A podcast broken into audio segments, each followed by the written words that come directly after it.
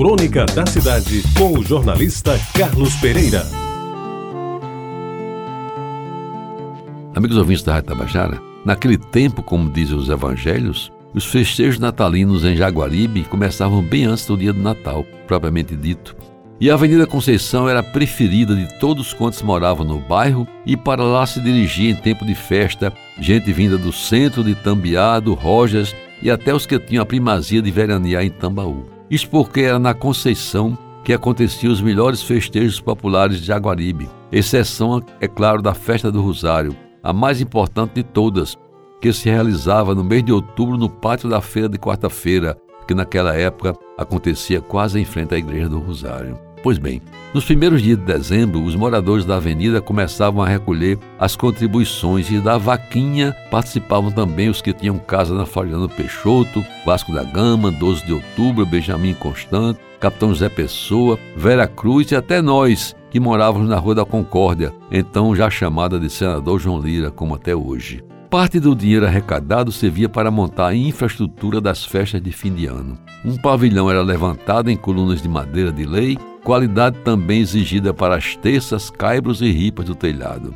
O piso do pavilhão era de madeira lavrada, bem plana e polida de modo a permitir danças e evoluções sem sustos. A coberta exigia palhas bem trançadas, a fim de evitar goteiras, pois as chuvas de verão de vez em quando teimavam em cair. Talvez para justificar o que minha avó dizia: elas tardam, mas nunca faltam. A avenida era então enfeitada em toda a sua extensão, desde a Vera Cruz até a Praça dos Motoristas.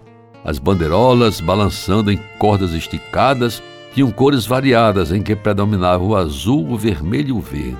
Aliás, a cor vermelha à época era invariavelmente conhecida como encarnado nome do festejado cordão que, juntamente com o azul, compunha a animada lapinha, manifestação cultural de fundo religioso que enchia de gente o pavilhão e prendia as atenções de quantos frequentavam as festas de fim de ano na Conceição. As meninas da Lapinha, chamadas de pastorinhas, eram escolhidas na fina flor do bairro e se preparavam com afinco, porque da antevéspera de Natal até o dia 6 de janeiro, tradicional dia de reis, a festa era delas. Mocinhas simpáticas e desenvoltas, elas se vestiam a caráter e não raro ouviam suspiros apaixonados de jovens adolescentes mais românticos. Os galanteios eram dirigidos de forma educada, diga-se de passagem, ao anjo, à mestra, à contramestra, à borboleta e em especial à Diana, a mais cortejada. Senhores e senhoras, queiram desculpar, mas esta jornada não acaba já. Cantavam em coro alegres senhorinhas,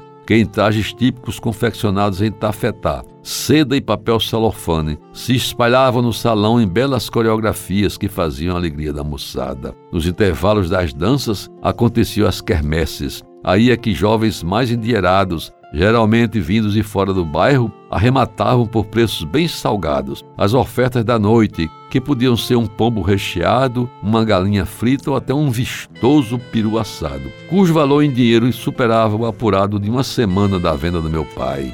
Meus amigos ouvintes, no dia de Reis, a última noite do pastoril era escolhida por eleição a rainha da festa e terminava a disputa entre o cordão azul e o encarnado. Eu nem sei por que, até hoje, sempre torci pelo cordão encarnado, que aliás dificilmente ganhava. Agora, quando o mês de dezembro já chega, quase no fim, resolvo contar como era a Lapinha de Jaguaribe. Para os mais velhos, sempre é bom relembrar as pastorinhas. E para os mais jovens que talvez nunca assistiram a uma manifestação cultural igual ou parecida, assegurar que o pastoril era de fato uma das coisas mais bonitas daqueles tempos. Os meus netos, por exemplo, não fazem a menor ideia do que era uma lapinha e jamais conheceram as pastorinhas. Essas, ao que parece, foram embora para sempre. E neste ano de 2021, em que a angústia predominou em todo o mundo, procurando uma vacina para tentar reduzir o número de infectados e mortos pelo coronavírus, creio que o mesmo em bairros afastados e em pequenas cidades, a lapinha também não apareceu. No máximo,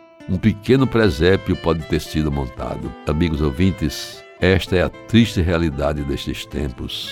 Você ouviu Crônica da Cidade com o jornalista Carlos Pereira.